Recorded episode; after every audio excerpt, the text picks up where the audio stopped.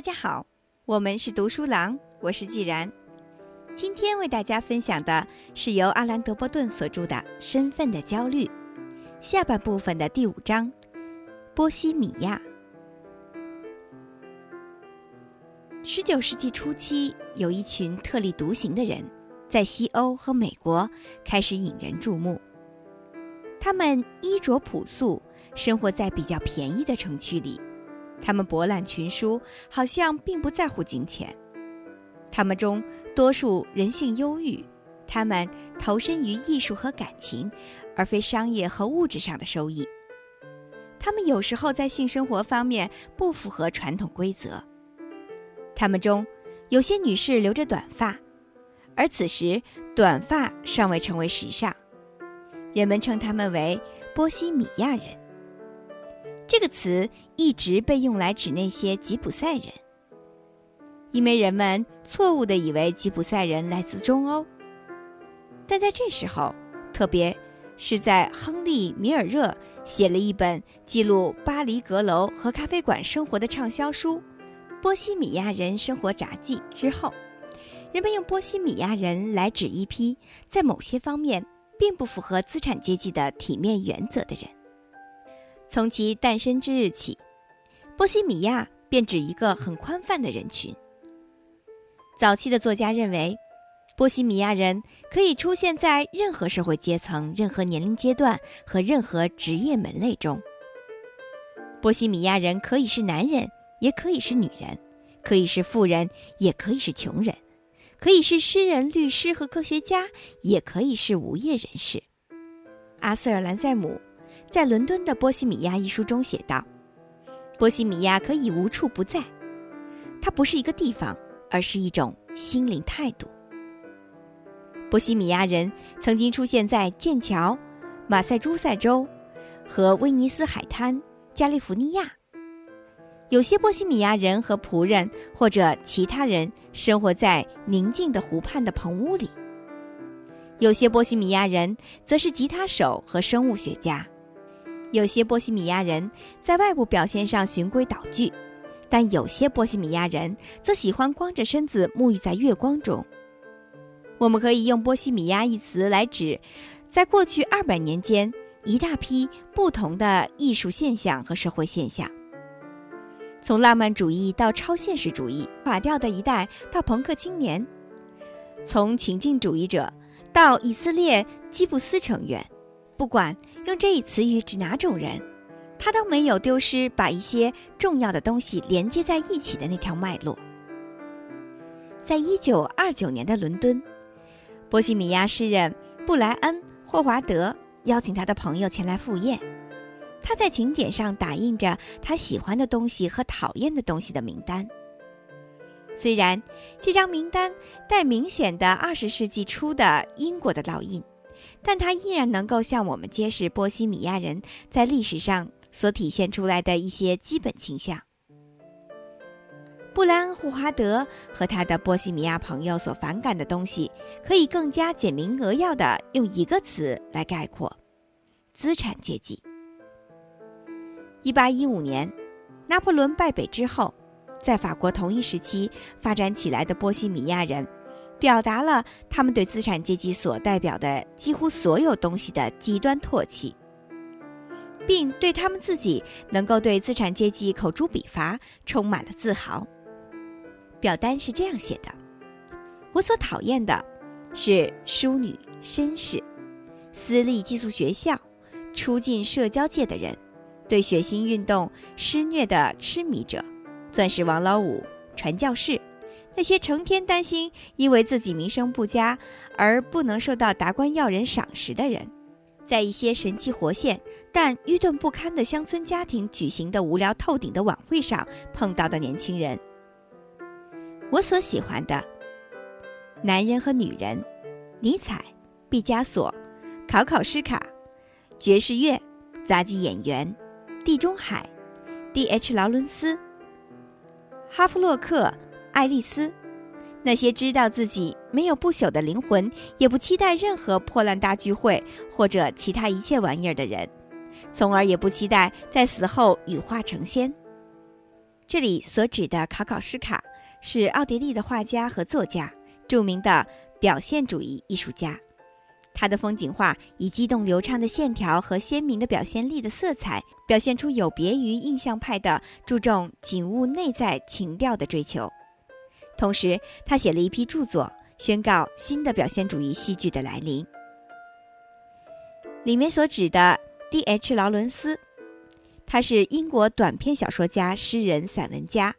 二十世纪英国最重要的和最有争议的小说家之一。主要小说有。儿子和情人，恋爱中的女人，查泰莱夫人的情人。里面所指的哈夫洛克·爱丽丝，是英国散文家、医生，曾研究人类的性行为，并对维多利亚时期禁止公开讨论这一课题的做法提出了挑战。对资产阶级的讨厌是智慧的开始。居斯塔夫·福拜楼写道。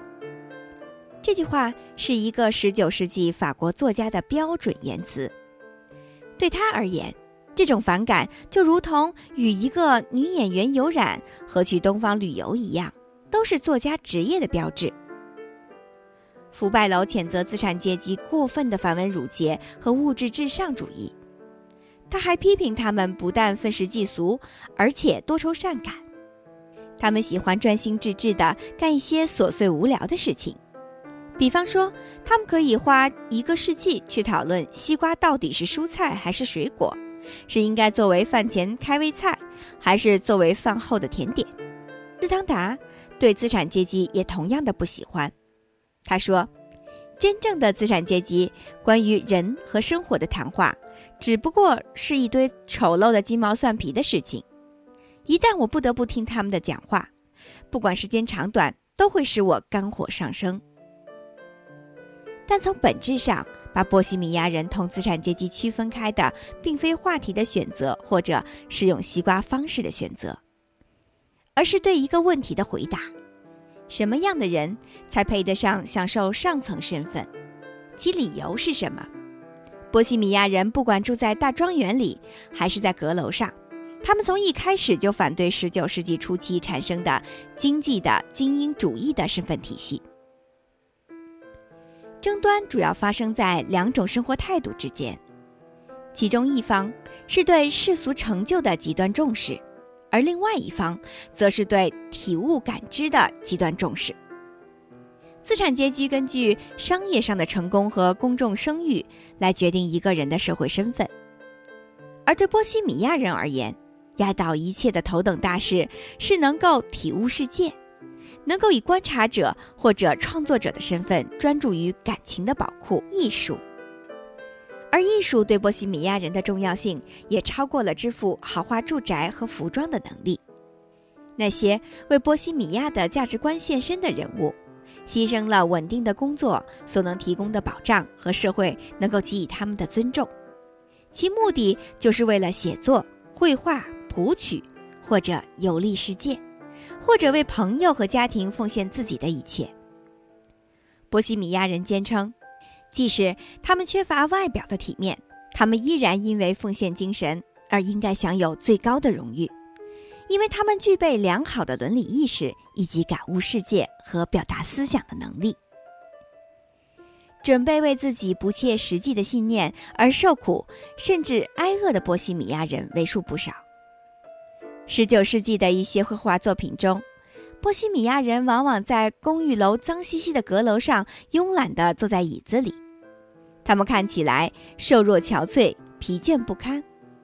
他们的眼睛里可能流露出一种悠远的神情，他们的书架上往往放着一个人的头骨，他们的表情能够让工厂的工头或者公司的经理大吃一惊。他们的表情就足以说明，他们丝毫没有为肤浅的实用型的追求所困扰，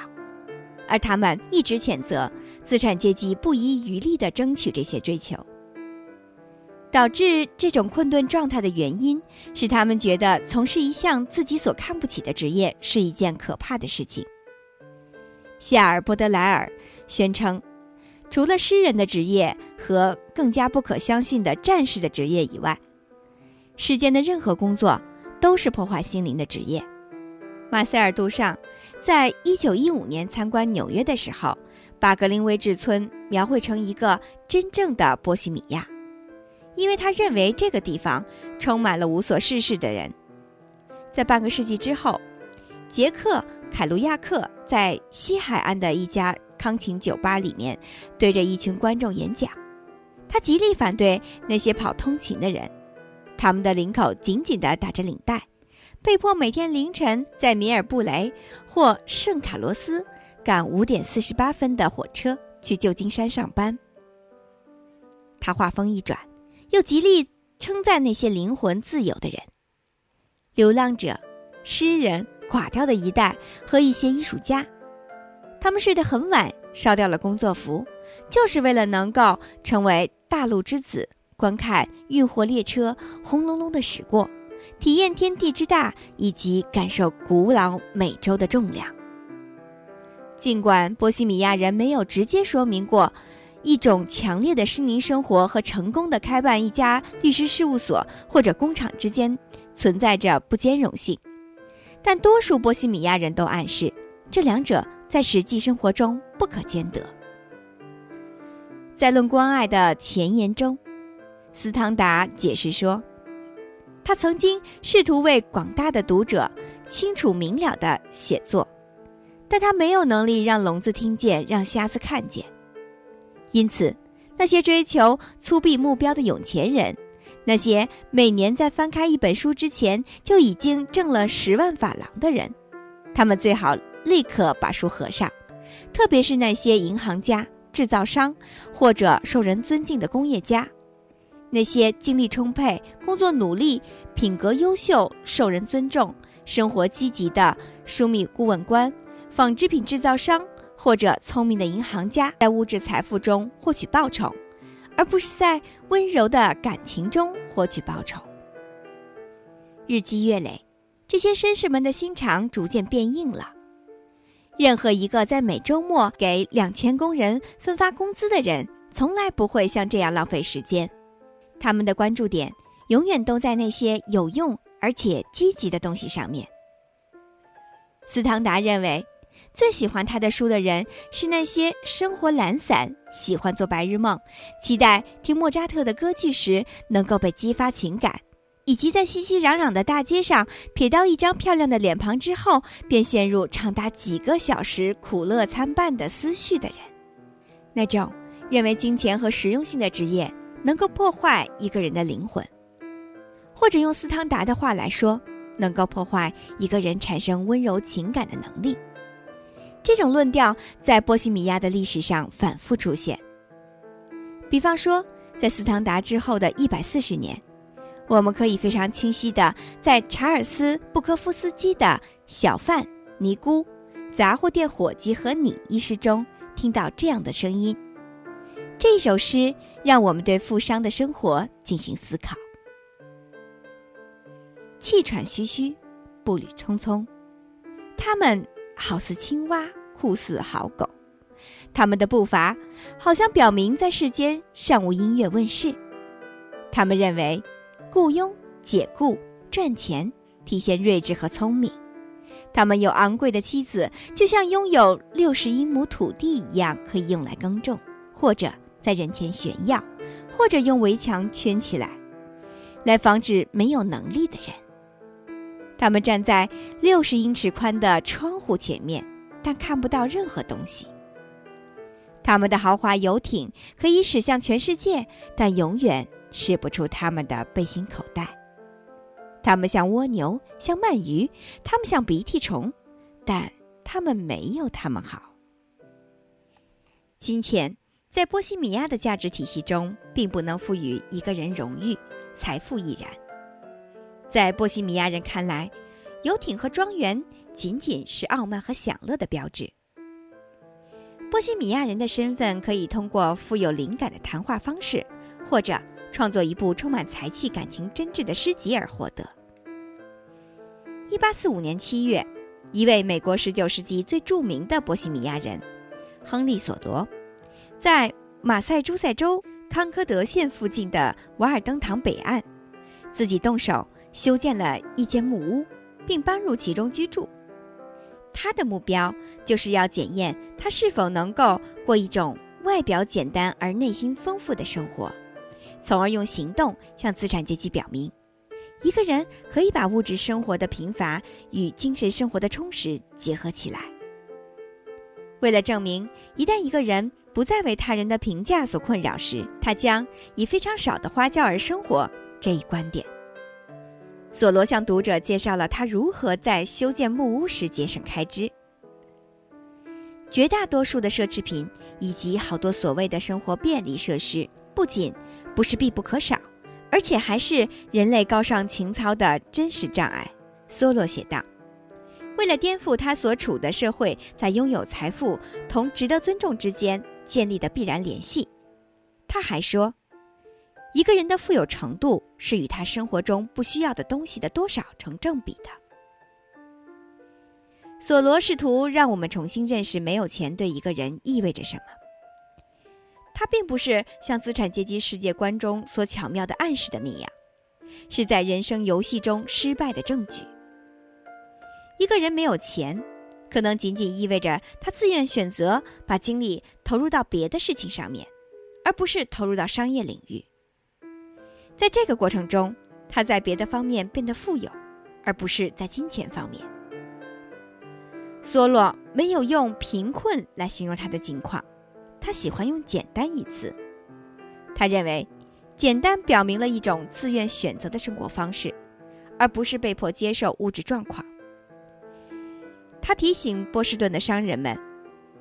那些伟大的中国、印度、波斯和希腊的哲学家们。都曾经自愿地选择一种简单的生活。梭罗在瓦尔登湖住了一段时间之后，给美国蓬勃发展的工业化社会传达了某种思想，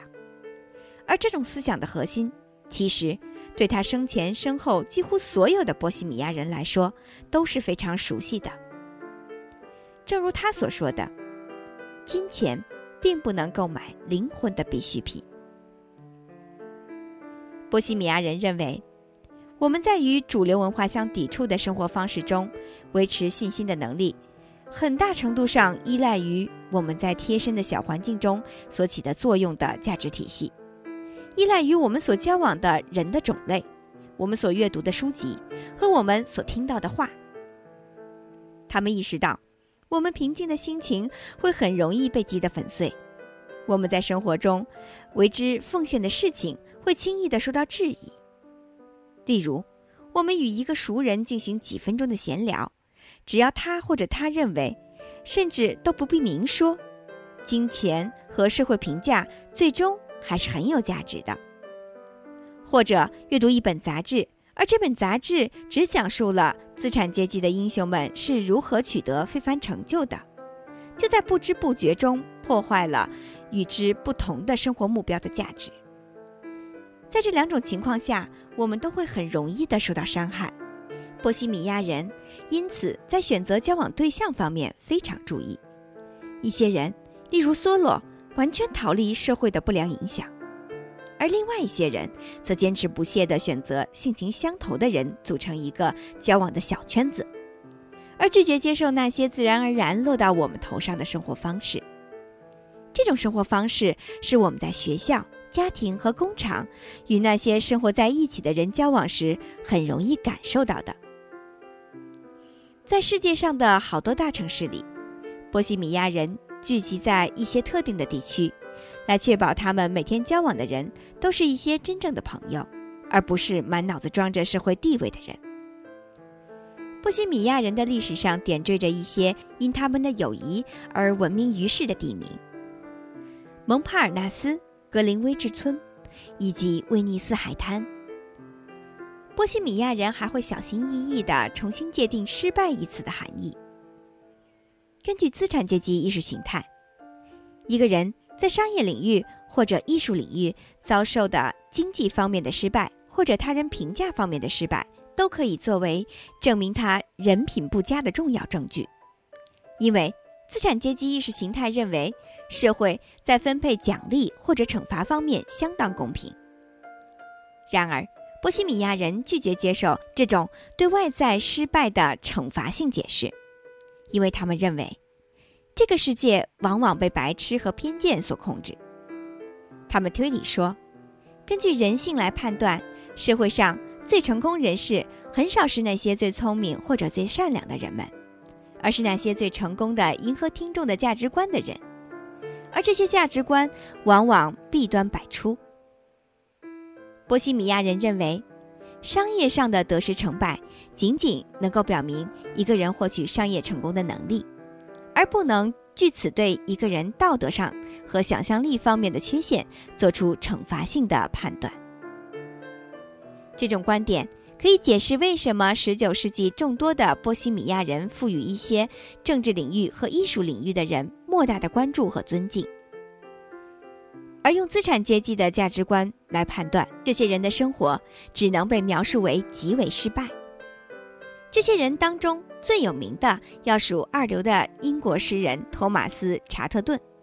他因为贫困和资助人的拒稿而身心疲惫，在1770年自杀身亡，年仅18岁。阿尔弗雷德·德维尼的剧作《查特顿》。于1835年首次在巴黎上演，他把这位年轻的诗人变成了波西米亚人所珍视的所有价值的代言人。这出戏剧赞美了个人灵感、法裔社会传统，赞美人间之友好，法裔经济上的利益，赞美激情与疯狂，法裔理性与功利主义。德维尼认为，这位满腹才华、敏感脆弱的诗人。几乎注定要被资产阶级公众的残酷逼上绝路，直至自杀。这位被世人曲解的圈外人物，尽管遭到了社会的排斥，但依然胜过那些圈内人物。这种思想反映了，同时也塑造了许多波西米亚的杰出人物的生活。热拉尔·德奈瓦尔是一位诗人，比查特顿富有才气。但并不比查特顿更加幸运。他于1855年在穷困潦倒和精神失常中上吊自杀，时年47岁。德奈瓦尔认为他们那一代敏感的同一类人，因为其天赋和性情而无法适应资产阶级的世界。他这样对他们进行总结：野心并非我们所有。追求名利的贪婪的人们，使我们远离政治活动的圈子。对我们而言，只剩下诗歌的象牙塔。登临其间，我们就可以远离世俗大众。只有处在这样的高处，我们最终才能呼吸孤独的纯净空气，我们才能端起传说中金杯痛饮遗忘，我们才能因诗歌和爱而酩酊大醉。当埃德加·艾伦坡于1849年以仅仅37岁的年龄去世时，他同样成为波西米亚历史上的一位高贵的失败者。在一篇论述他的生平和作品的文章中，夏尔·波德莱尔写道：“艾伦坡的命运是被迫生活在野蛮人中间、富有天赋人的典型命运。”波德莱尔谴责像美国那样的民主社会中的公众舆论，他警告说：“一个人别想从他那儿得到任何的慈悲之心和宽容之心。”他写道：“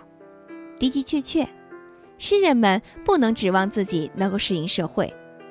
不管这个社会是民主社会还是贵族社会，也不管这个社会是共和社会还是绝对的君主制社会。”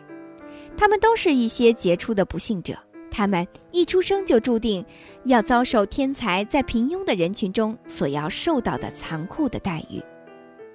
波德莱尔从爱伦坡的生平中所获得的教义，其实是这位法国诗人在他的作品中反复表达的主题。我们可以从他那一只著名的水鸟忧郁的飞翔中，找到这一主题最清晰的表达。信天翁。为了消遣，水手们经常抓一些信天翁。这些体型庞大的水鸟总是不动声色地伴随着船只，穿越痛苦的海峡，已被放到甲板上，这些天空的君主们便显得笨重不堪、自惭形秽。他们可怜地把巨大的白色翅膀托在身体两侧，就像一对从船上卸下来的桨。这些长着翅膀的行路人变得多么蠢笨，多么虚弱啊！从虚弱和蠢笨，甚至可笑，而他就是在刚才，还是如此轻盈灵巧。一个甲板上的水手拿着一块烙铁拨弄他的圆来戏弄他，另一个水手则跛着脚。模仿这位刚才还在翱翔的跛脚人，诗人就像这位云中的君主一样，在弓箭手的射程之外，乘着风雨飞翔。一旦放逐一路上，就会遭人呵斥，受人白眼。他不能走路，是因为他长着一对庞大的翅膀。通过赋予这些被社会排斥的人以尊严和高贵。波西米亚人把他们描述成为受到逐放和被钉在十字架上的耶稣在世俗社会中相应的形象，如同基督教的朝圣者一样。这位波西米亚的诗人会受到缺乏领悟能力的普通大众的折磨，但如同基督教的故事所表明的那样，被人忽略本身就意味着被忽略一方的优势。一个人没有得到他人的理解。表明在他的身上有好多东西尚需理解。诗人不能走路，是因为他长着一对庞大的翅膀。今天就为大家分享到这里，感谢您收听由阿兰·德伯顿所著的《身份的焦虑》下半部分第五章《波西米亚》。在下一小节中，将继续为大家分享。第五章《波西米亚》，我是既然，我们是读书郎，谢谢收听，再见。